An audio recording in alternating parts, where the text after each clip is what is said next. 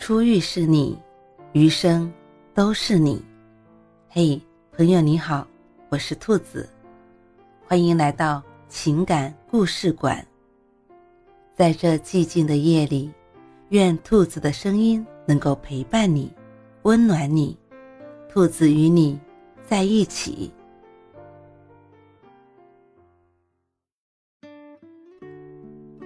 和这样的男生谈恋爱，真上头。爱情中，谁先低头，谁就输了吗？我觉得恰恰相反。换个角度来看，其实先低头的，往往都是段位高的。可能在很多人的认知里，低头就意味着认输，所以在感情里，一旦出现矛盾和争吵，有的人很容易就动用冷战这一招，来惩罚自己，也惩罚对方。就好像我公司的黄胖胖一样，胖胖说他是那种容易生气的体质，很容易因为各种感情上的琐事和男友起争执，然后冷战。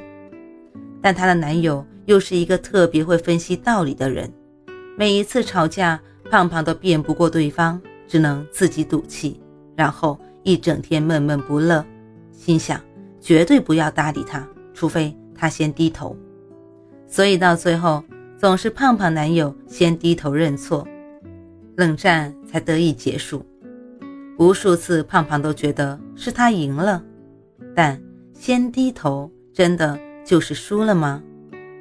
直到后来有一天，公司聚会，她把男友带过来，和男友聊起来，胖胖就好奇地问他：“所以你每次先低头认错，都是心甘情愿输给我的？”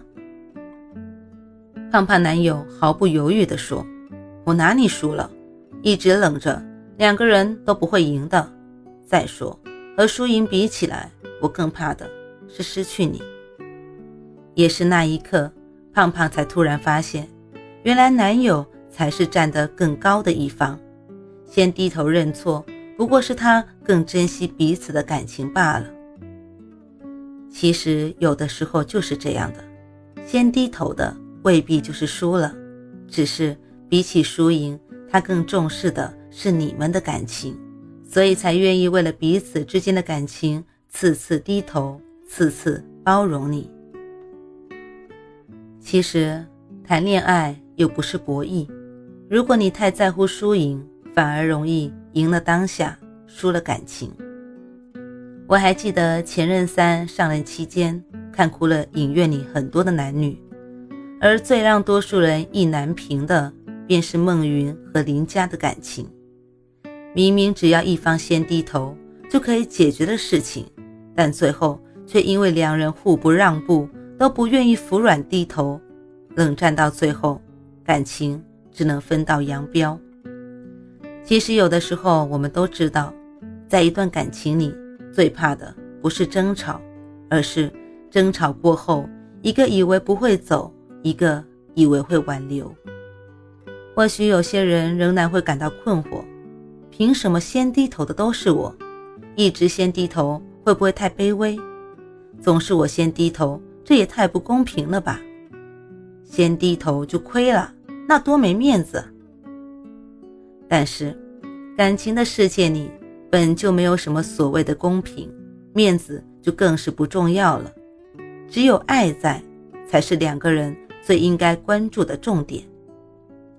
俗话说得好，在爱情里，傻人有傻福，而吃亏也未必是苦。说说我的姐夫吧，就是那个在感情里总是扮演傻和吃亏角色的人。他和我姐的相处模式，所有的好事都归功于我姐，而所有的坏事都要算到他身上。比如吃饭的时候。饭桌下有饭菜残渣，都是他的错；加湿器没有加水，也是他的错；陪客户回家晚了，还是他的错；就连表姐工作上受气了，也是他的错。总之，只要我姐不顺心，都成了他的错。刚开始的时候，所有人都觉得我姐夫实在太傻了，也太吃亏了吧。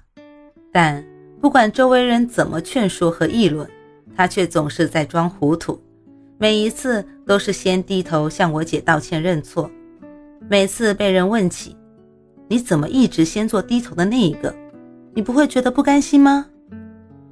他也总是笑一笑说：“不就是低个头吗？示弱一下就能换来长久的幸福，何乐而不为？男人在感情里为什么要那么霸道呢？把较劲的精神放在工作中不好吗？所以，姐夫和姐姐的感情一直都让人羡慕。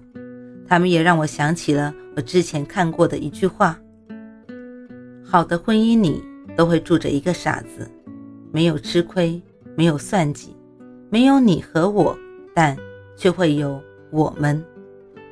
想想也的确是这样，因为再幸福的感情，也总要有一方牺牲多一点，一方得到多一点。如果因为害怕吃亏，从而变得患得患失、斤斤计较，那么两个人肯定走不远。再说了，先低头的人看似稳输，其实说白了。都不过是宠着你、爱着你罢了，而于长久而言，他不就是那个赢得那份美满感情最终胜利者吗？